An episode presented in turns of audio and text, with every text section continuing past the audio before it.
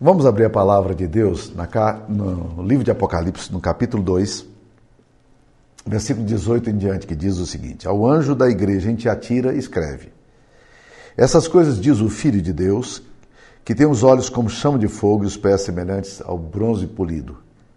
Conheça as tuas obras, o teu amor, a tua fé, o teu serviço, a tua perseverança e as tuas últimas obras mais numerosas do que as primeiras. Tenho, porém, contra ti o tolerares que esta mulher, Jezabel, que a si mesmo se declara prof, é, profetiza, não somente ensine, mas ainda seduz os meus servos a praticar a prostituição e a comerem coisas sacrificadas aos ídolos. Dei-lhe tempo para que se arrependesse. Ela, todavia, não quer se arrepender da sua prostituição. Eis que por a próximo de cama, bem como em grande tribulação, os que com ela adulteram caso não se arrependa das obras que ela incita. Matarei os seus filhos, e todas as igrejas conhecerão que eu sou aquele que sonda mentes e corações. E vos darei a cada um segundo as vossas obras. Digo, todavia, a vós outros, os demais de Tiatira, a tantos quantos não têm essa doutrina e que não conheceram, como eles dizem, as coisas profundas de Satanás. Outra carga não jogarei sobre vós. Então somente conservai o que tendes, até que eu venha. Ao vencedor que guardar até o fim as minhas obras, eu lhe darei autoridade sobre as nações. E com cetro de ferro as regerá e as reduzirá a pedaços como se fossem objetos de barro. Assim como também eu recebi de meu Pai, dar-lhe-ei ainda a estrela da manhã. Quem tem ouvidos, ouça o que o Espírito diz às igrejas. Essa é a palavra de Deus. Meus queridos irmãos, esse texto começa com a, uma declaração de Jesus sobre sobre a sua identidade. Ele resgata alguma coisa que já foi dita no capítulo 1, se apresentando aqui diante da sua igreja como aquele que tem os olhos como chama de fogo e os pés semelhantes ao bronze polido. Os olhos semelhantes à chama de fogo é o olhar penetrante de Jesus, aquele que conhece os segredos, aquele que conhece a dor, aquele que conhece o sofrimento, aquele que vai lá onde normalmente nós, nós nem nós mesmos às vezes com muita temos muita capacidade de ir. O coração do homem, o coração da mulher tem segredos. E esses segredos, às vezes, são segredos que nem mesmo nós os acessamos, porque eles estão no campo do inconsciente. E é muito importante quando a luz de Cristo, a presença do Espírito Santo ilumina esses cantos escondidos da nossa alma, que eventualmente são as coisas que mais nos perturbam, porque não temos acesso a elas e não sabemos como nos defender delas. É bom saber que Jesus pode penetrar eh, nos segredos da nossa alma e pode curar a esses lugares mais secretos, mais escondidos e mais obscuros da nossa consciência. Talvez você tenha, esteja sofrendo porque você não chega lá na fonte da sua dor. Você trata perifericamente a dor. Você só trata os sintomas e não a causa. Jesus é aquele que tem os olhos é, os olhos, como chama de fogo, penetrantes, profundos. Ele pode ir lá onde você não vai. Então, se você, por alguma razão, entende que há coisas na sua alma na sua vida que ainda não são resolvidas, peça a Jesus para que ele possa iluminar os porões do seu coração. Olhar, olhar, iluminar os armários onde os esqueletos estão escondidos. Ele pode tratar você. A segunda forma de Jesus se identificar aqui dizendo que ele tem os pés semelhantes ao bronze polido. Isso tem a ideia de estabilidade.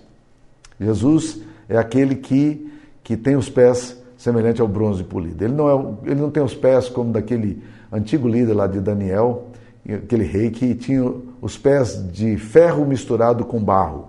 Ou seja, a estrutura dele, eh, são ferro e barro, não se misturam.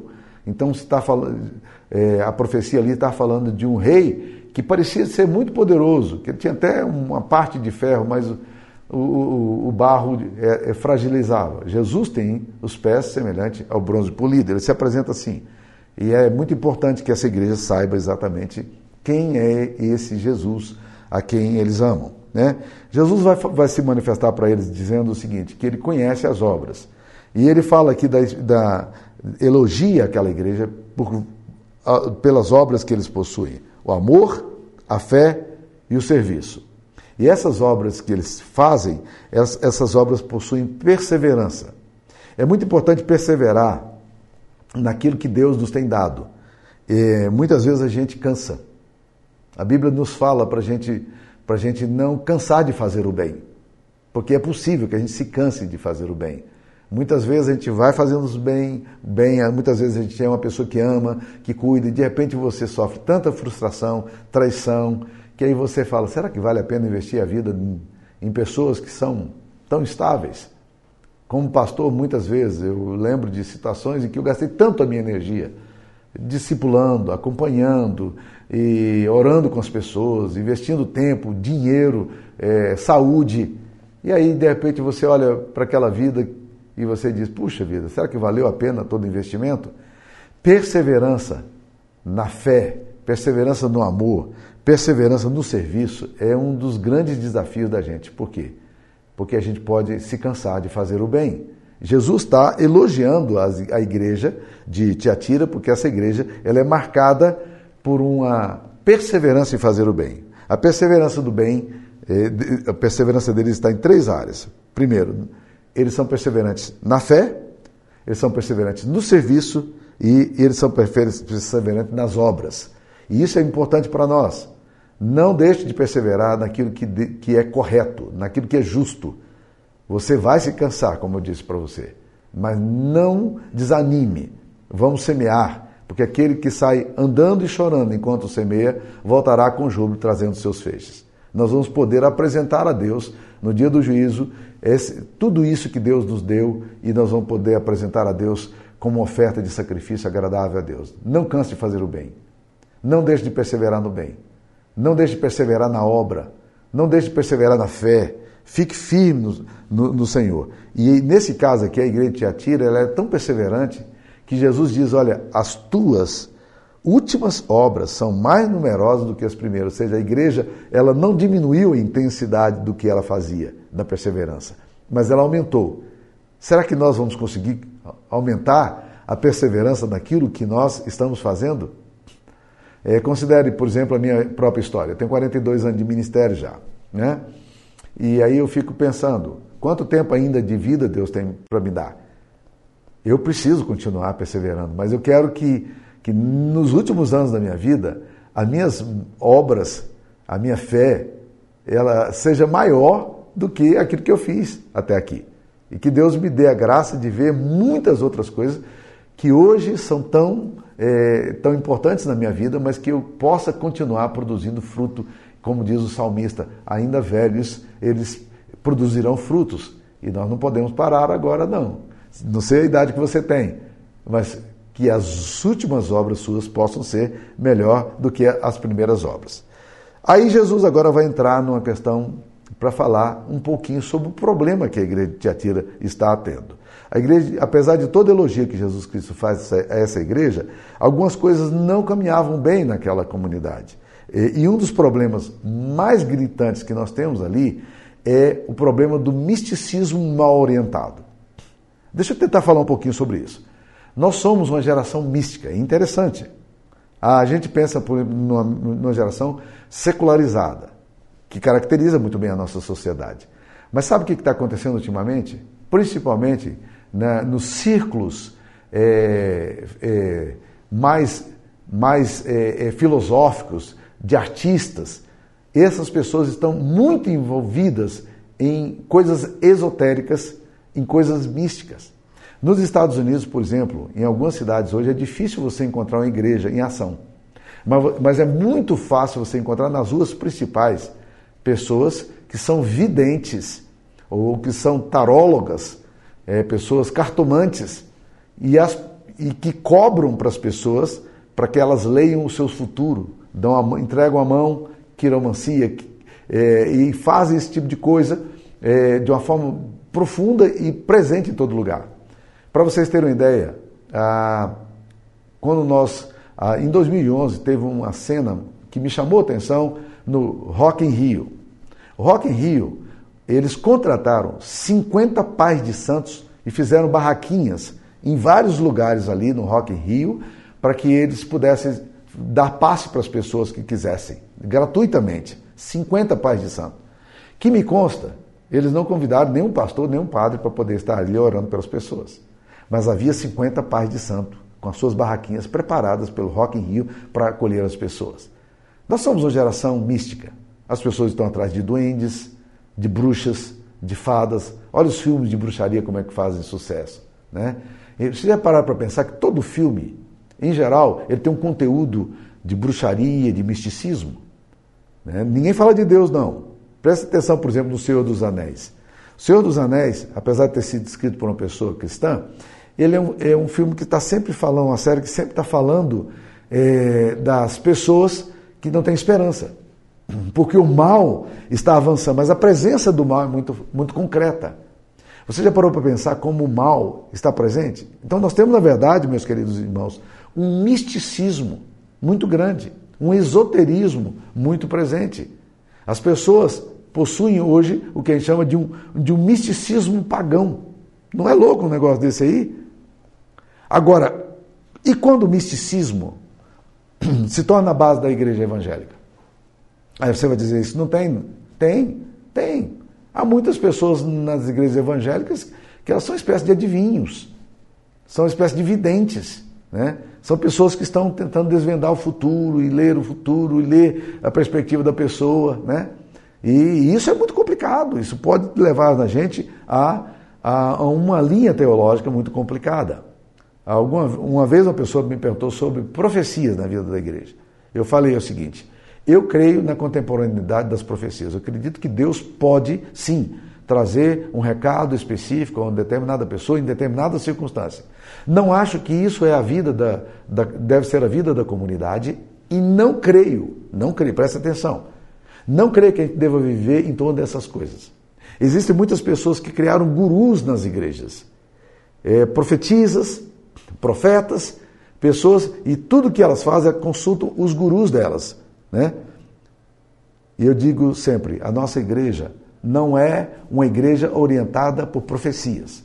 A nossa igreja é orientada, o? Pela palavra de Deus. Deus quer falar contigo através da palavra. E quando você lê a palavra buscando uma resposta, o Espírito Santo vai abrir o seu coração para que você possa entender o que Deus está falando. Então, por causa dos exageros e abusos atuais no universo carismático, muitas igrejas históricas eventualmente podem ser privadas da graça, da bênção e do encanto do sobrenatural e, da linha da percepção carismática. A palavra carismática literalmente significa caris, é de, de graça. Né?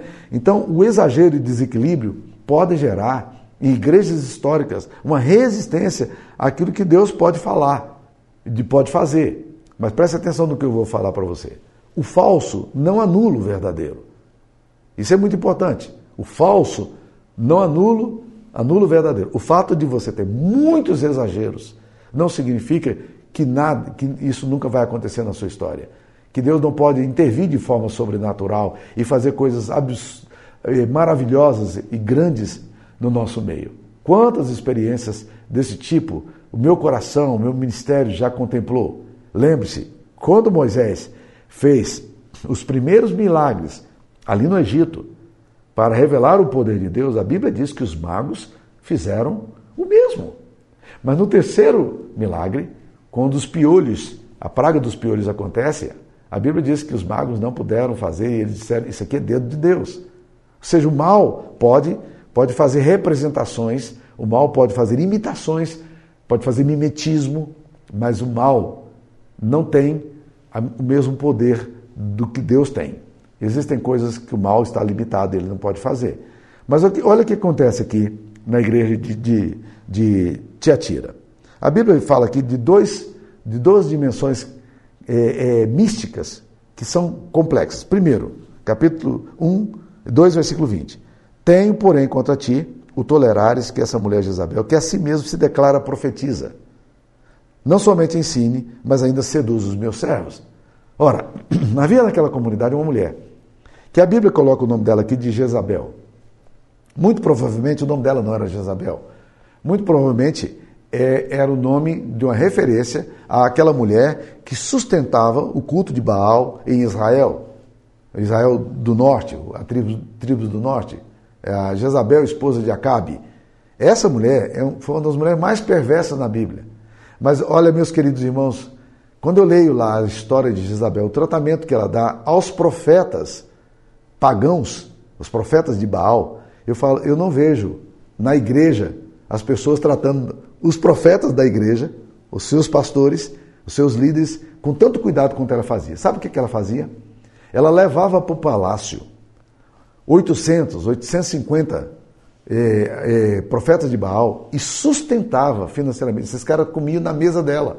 O que ela comia no seu jantar, aqueles homens comiam. Eles tinham acesso completo ao palácio. Às vezes eu acho, meus queridos irmãos, que, que os cristãos, os evangélicos, eles não tratam os seus pastores com tanto cuidado quanto Jezabel tratou os profetas de Baal. Mas essa mulher aqui, então, é uma referência simbólica a essa, é, é, é, a, aquilo que aconteceu da, da rainha de Israel, mulher mais perversa que nós temos relatos nas escrituras sagradas do Antigo Testamento.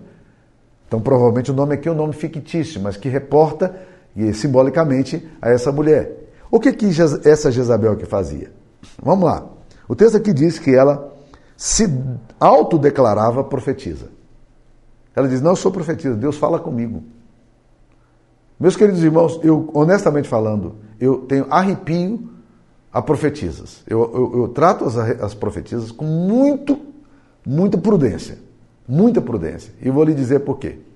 Porque, em geral, as profetisas, muitas profetisas, não, não as profetisas, mas muitas profetisas que eu conheci, elas são mulheres mal amadas, é, são mulheres que viúvas, são mulheres separadas ou são mulheres solteironas. E aí eu começo a olhar e dizer, é difícil você encontrar uma profetisa que tem uma família estruturada, um casamento bonito, os filhos criados debaixo do temor do Senhor, é, lares equilibrados. Então, quando a mulher, uma pessoa se autodeclara profetiza, eu fico arrepiado. Eu tive uma experiência em Boston que representa, que exemplifica bem o que eu estou querendo dizer. Apareceu uma mulher na nossa comunidade lá e ela, essa mulher era profetisa. E ela começou a ser muito assim, as pessoas iam muito atrás dela e tal, e querendo saber a orientação dela, e levaram para o acampamento. E eu fiquei assim meio estranho, porque elas terminavam a nossa reunião, elas tinham uma reunião particular no acampamento. Era a reunião onde eles iam estar ali com a profetisa, ou seja, que até agora era o pastor que falava, mas agora é a profetisa. E eu fui conversar com essa mulher. Eu perguntei, como é que é a sua história? Ela diz, não, Deus me chamou aqui para os Estados Unidos e tudo, e pá, né? E fazia revelações sobre várias coisas sobre as pessoas. E falei, e ela disse, eu tenho duas filhas adolescentes, mas Deus disse que era para eu vir para cá, porque eu tinha um ministério que ia exercer nos Estados Unidos, deixei as minhas duas filhas com, com meu marido e vim para cá. E já tem um ano e meio que eu estou morando aqui nos, nos Estados Unidos. Hã? Hã? Como assim? Você deixou as suas duas filhas adolescentes para um ministério? Será que realmente Deus eh, chama a gente dessa forma? Ou o ministério não é um ministério que envolve a família inteira? Né? A Bíblia diz que a palavra submissão é interessante porque ela diz que ela, uma pessoa que se casa ela está debaixo de uma missão. Debaixo de uma missão. E essa missão é a missão que Deus dá ao marido. E aí é um sofrimento tremendo para as mulheres, porque não é questão de submissão, de ser capaz, não. É estar debaixo de uma missão. Não existe projeto missionário, nem para pastores, nem para mulheres, que não envolva a família. Presta atenção nisso. Deus não vai dissolver aquilo que é mais sagrado para ele nos pactos entre os homens, que é o pacto do, os votos que você faz no casamento. Né? Então essa mulher aqui, ela se autodeclara profetiza. Ela ensinava, então ela dizia teologicamente como é que a igreja ia pensar, né? E ela também seduzia. Ela era uma mulher maligna, porque ela seduzia os seus servos a praticarem a prostituição. Parece que ela tinha uma, um veio daquilo que era muito comum e muito estranho naquela época e até hoje, que eram chamadas prostitutas cultuais. É, no culto de Afrodite, as mulheres iam para o templo, as prostitutas cultuais, né, era durante o culto, e elas tinham relações sexuais com os homens, porque a Afrodite era a deusa da fertilidade, e eles acreditavam que, por ser a deusa da fertilidade, o culto que se prestava durante o culto, as mulheres tinham relações sexuais com os homens. Parece que Jezabel leva os homens na mesma direção. A moral não era alguma coisa muito séria, a ética não era alguma coisa muito importante. E eu tenho percebido uma coisa interessante. Pessoas extremamente carismáticas, elas têm uma ética extremamente frágil. Não me, tente, não me peça para explicar isso aqui. Eu não dou muita conta, muito conta de resolver esse negócio, não. Mas é uma verdade. Preste atenção nisso. Tá? Pessoas que vão para esse mundo muito esotérico, muito místico, em geral, tem uma ética muito frágil. Presta atenção no que eu estou falando. Segunda coisa, essa mulher também levava os servos de Deus a comerem coisas sacrificadas. Ela minimizava o, o, o, as coisas que eram tão comuns naquela época, que eram oferecer comidas aos ídolos. Ela minimizava o fato daquelas pessoas participarem daqueles, daqueles atos onde as comidas eram oferecidas aos ídolos. E Jesus está dizendo: olha, eu já disse, eu já dei tempo a essa mulher para ela se arrepender, mas ela não quer se arrepender da sua prostituição. Ela tá, a vida dela é essa daí. Ela não muda. E não muda. Agora Deus vai vai dizer no versículo 22: Eis que a próximo de cama, bem como em grande tribulação os que com ela adulteram, caso não se arrependam das obras que ela incita. Matarei os seus filhos e todas as igrejas conhecerão que eu sou aquele que sonda mentes e corações e vos darei segundo a cada um segundo as, suas, as vossas boas obras, as vossas obras. Então Deus, o julgamento que Jesus faz para essa mulher, que é uma mulher mística, mas um misticismo mal orientado, a, o julgamento que Jesus Cristo está dizendo aqui é um negócio extremamente pesado, profundo. Ele disse: Eu vou destruir essa mulher. E não só ela, mas aqueles também que estão se adulterando com ela. Ela precisa se arrepender das obras. Já dei tempo para ela. Eu vou matar os filhos dela. As igrejas conhecerão que eu sou aquele que sonda mente e corações. Ou seja, que não dá para brincar comigo, porque eu sei exatamente o que está acontecendo. Ah, existe um, um teólogo que eu, gosto muito dele, um teólogo presbiteriano chamado Francis Schaeffer.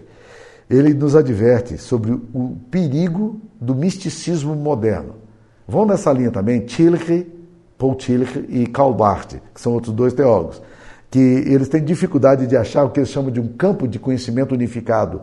E a consequência desse misticismo cristão é o desespero, pois o cristianismo não está sustentando mais sua fé em bases concretas, mas na subjetividade da experiência existencial ou emocional. Então, o que acontece? Quando você não fundamenta sua vida na Bíblia, mas na experiência subjetiva de uma revelação, de uma profecia, quando as coisas não acontecem como você é, é, acreditava que deveria acontecer, porque foi dada uma profecia e não se cumpriu, a sua fé cai lá embaixo. Por quê? Porque a sua sustentação não está em cima da palavra de Deus. A sua sustentação está em cima da experiência. A sua fé vai, vai perder a base da sustentação, que é uma base histórica. Cristo morreu pelos nossos pecados. Ele ressuscitou, segundo diz as Escrituras. E é muito importante que a gente entenda isso aí. A fé cristã não é baseada numa experiência mística e existencial, mas no, no conteúdo da revelação que nos foi dada por meio de Cristo. Então, esse aspecto histórico, ele precisa ser claramente mantido. Mas preste atenção numa outra coisa que o texto vai dizer. O texto também vai falar de uma outra coisa muito interessante. Preste atenção no que eu vou falar. Versículo 24. Digo, todavia, vós outros, os demais de Tiatira, a tantos quantos não têm essa doutrina, a doutrina de Jezabel, essa doutrina do misticismo, que não vive focada nisso aqui, nessa questão de, busca de, de e vive em torno dessas coisas. Ele diz assim, que não tem essa doutrina e que não conheceram, preste atenção no que o texto vai falar, não conheceram, como eles dizem, as coisas profundas de Satanás. Fecha aspas as coisas profundas de Satanás. Qual era o foco desse misticismo, segundo a Bíblia aqui? As pessoas começaram a estudar o diabo. E o foco agora era entender o diabo. Vocês já perceberam que em alguns meios neopentecostais, meios carismáticos, a questão, a, a identidade do diabo, os atributos do diabo são as coisas que eles mais estudam. E em alguns lugares, por exemplo, a coisa vai além. Porque eles não estão estudando apenas a identidade do diabo. Sabe o que eles estão estudando agora? Eles estão estudando os nomes dos diabos que a Bíblia não fala. A Bíblia não falou, mas o cara teve uma revelação, agora tem o nome do diabo. Então existem deuses territoriais, é, espíritos territoriais, todos eles com nomes. E aí as pessoas têm acesso às informações, o diabo vai dando nome para eles, de que eles pertencem. Então, fazendo entrevista, entrevista com Beuzebu. Fazendo entrevista, que Beuzebu é o nome bíblico, mas fazendo entrevista com Satanás e perguntando o nome deles. Ora, meus queridos irmãos, o diabo é o pai da mentira, como é que você pode fundamentar numa resposta que o diabo vai dar para você? Tome cuidado com esse negócio. Tem muita gente aí fazendo entrevista com o diabo. Não, meus queridos irmãos. A coisa mais bonita que tem não é saber os atributos do diabo. A coisa mais bonita que tem é conhecer os atributos de Deus. As coisas mais bonitas que tem não é conhecer, como dizem eles, as coisas profundas de Satanás. Está aí no versículo 24. As coisas mais bonitas que tem é conhecer as coisas profundas de Deus. Invoca-me e te responderei. Anunciar-te coisas grandes e ocultas que não sabe, porque assim diz o Senhor. A intimidade do Senhor é para os que o invocam, aos quais ele dará a conhecer a sua vontade. Então, meus queridos, tome cuidado com o misticismo, essa coisa do demônio. Pessoas que lidam muito, gostam muito dessa coisa do demônio, normalmente adoecem. Preste atenção no que eu estou falando. Observem as pessoas que estão muito focadas no demônio. Há um tempo atrás, um rapazinho da igreja que está. Deus está fazendo uma obra bonita no coração dele e ele está estudando a Bíblia. E ele então começou a me falar que ele tem procurado um, um homem aí que está muito nesse mundo do satanismo, ele dá muitos seminários sobre satanismos e está muito invocado com esse negócio e ele, ele faz algumas declarações bem assim, bem estranhas, né? E eu li os livros dele, né? o Eduardo Mastral, né? que, que é o Filho do Fogo, li os livros dele, conheço um pouco do pensamento dele. Né? A gente sabe que nem sempre a gente conhece todas as coisas concernentes ao mal e ao diabo. E eu, honestamente falando, não estou muito interessado em conhecer as coisas profundas do diabo. Mas quando a pessoa começa a focar muito nessas coisas espirituais e demoníacas, é, eu fico com medo. Eu fico com medo porque adoece. Então eu disse para esse rapazinho o seguinte: ok, você está estudando muito sobre a personalidade do diabo. Eu queria te encorajar agora a fazer o contrário. Vai lá ler o J.E. Parker, que, é o, que, é, que tem um livro chamado Conhecimento de Deus, Teologia Bíblica. Vai estudar o caráter de Deus. Sabe algumas coisas que mais me impressionam, meus queridos irmãos, sobre as coisas profundas de Deus? Estude, por exemplo, o que significa santidade de Deus, que é o atributo de Deus que mais me, atrai. O que, que significa santidade de Deus? Deus é um Deus que não brinca com seus sentimentos. Deus é o Deus que trata o seu problema com muita seriedade. Deus não joga dados sobre sua vida, porque tudo que ele faz com você, a intenção dele é pura, ele é santo. Então ele não pode desejar o mal. Nós podemos fazer coisas com intenções ruins, até coisas boas.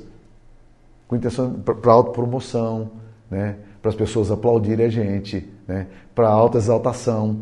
Mas Deus Deus, quando faz as coisas para você, Ele faz para o bem de você. Então, eu só estou falando do atributo da santidade. Olha que coisa maravilhosa. Você conhece as coisas profundas de Deus? A igreja de Tiatira tinha um grupo que estava lá estudando as coisas profundas de Satanás. Existem igrejas, meus queridos irmãos, que se não tiver Satanás no centro, não tem culto. Não parece estranho? O diabo tem que estar lá presente. E se o diabo não tiver, eles vão invocar o diabo para estar lá, porque senão não tem culto. É, como tarefa de uma faculdade que eu estava fazendo, eles me disseram que eu teria que visitar uma igreja pentecostal, né? E eu resolvi então visitar uma igreja assim das mais radicais nessa área, que é a Igreja Universal do Reino de Deus. Fui lá visitar essa igreja. E eu cheguei lá. E aí o, o, o sentei, não tinha muita gente nesse dia, era no meio de semana, e literalmente dois pastores começaram a gritar e a repreender o demônio do cuspe, o demônio, demônio da tristeza, o demônio da, da sexualidade, pomba gira, e vai expulsando tudo quanto é demônio e não sei o quê. E eles oraram, quando um cansava, o microfone era passado para o outro e outro, e continuava repreendendo o demônio, repreendendo o demônio. Aí ele cansava e aí ia beber uma água, o outro continuava repreendendo o demônio, repreendendo o demônio. Meus queridos irmãos, eu, eles citaram dois textos da Bíblia, dois versículos no meio das orações deles, só. Não houve pregação do Evangelho, não houve um estudo das Escrituras Sagradas, nada. Por quê? Porque o centro do culto não era, pelo menos naquele caso, não era a pregação do Evangelho, não era Jesus. O centro do culto ali era oposição ao diabo. E eu fico me perguntando, será que foi isso que Jesus Cristo nos ensinou para ir? Ou ele disse ir de pregar o Evangelho a toda criatura? Então eu fico, eu fico em crise com o misticismo, assim como eu vejo nesse texto aqui da carta que Jesus escreve a Tiatira. E Jesus diz: Olha, eu, eu quero dizer a vós outros, demais de Tiatira, tantos quantos não têm essa doutrina de Jezabel, e não conhecer como eles dizem as coisas profundas de Satanás. Outra carga não jogarei sobre vós. Tão somente conservai o que tendes até que eu venha. Mantenha o que você tem. Mantenha sua fé em Jesus, na cruz, no arrependimento diário, na leitura devocional, na vida de piedade, na vida de amor. Mantenha isso aí o que você recebeu. A fé cristã é simples. O amor de Jesus é simples. E ele diz ao vencedor que guardar até o fim as minhas obras, lhe darei autoridade sobre as nações. Olha o que Jesus está prometendo para você. Essa é uma frase que está lá no capítulo 1, versículo 5 também. Né? E com cetro de ferro as regerá e as reduzirá a pedaços como se fosse objeto de barro. Vocês são vencedores. E vocês vão reger as nações. Eu estou chamando você para um reino de, de, de pessoas que estarão encabeçando o mundo. É, o diabo é um ser derrotado. Jesus diz que ele continua assim como também eu recebi do Pai, eu vou dar a estrela da manhã para vocês. Eu tenho promessas para vocês, eu tenho uma vida abundante para dar para vocês. Eu estou chamando vocês para reinar comigo. Esse conceito aparece também em 1 Coríntios capítulo 6, né? quando, quando fala lá de, de reinar com Jesus. Né? Agora, meus queridos irmãos, ele termina dizendo: Você tem ouvidos? Quem tem ouvidos, ouça o que o Espírito diz aqui. Você tem ouvidos? Você está ouvindo? Olha, o texto aqui é muito interessante. Todos nós temos ouvidos. Mas não é disso que Jesus está falando. Ele está dizendo o seguinte: será que o que você está ouvindo faz sentido para você? Está entrando no seu coração? Está indo? Ou você tem ouvido moco? ouvido surdo, que Jesus fala, Jesus fala, Jesus fala e você nunca ouve o que ele tem a dizer. Que Deus tenha misericórdia de nós e nos dê um ouvido para ouvir o que o Espírito diz às igrejas. Queria orar por você. Senhor, nós estamos vivendo dias em que as pessoas são muito atraídas pelas coisas sobrenaturais, esotéricas e místicas.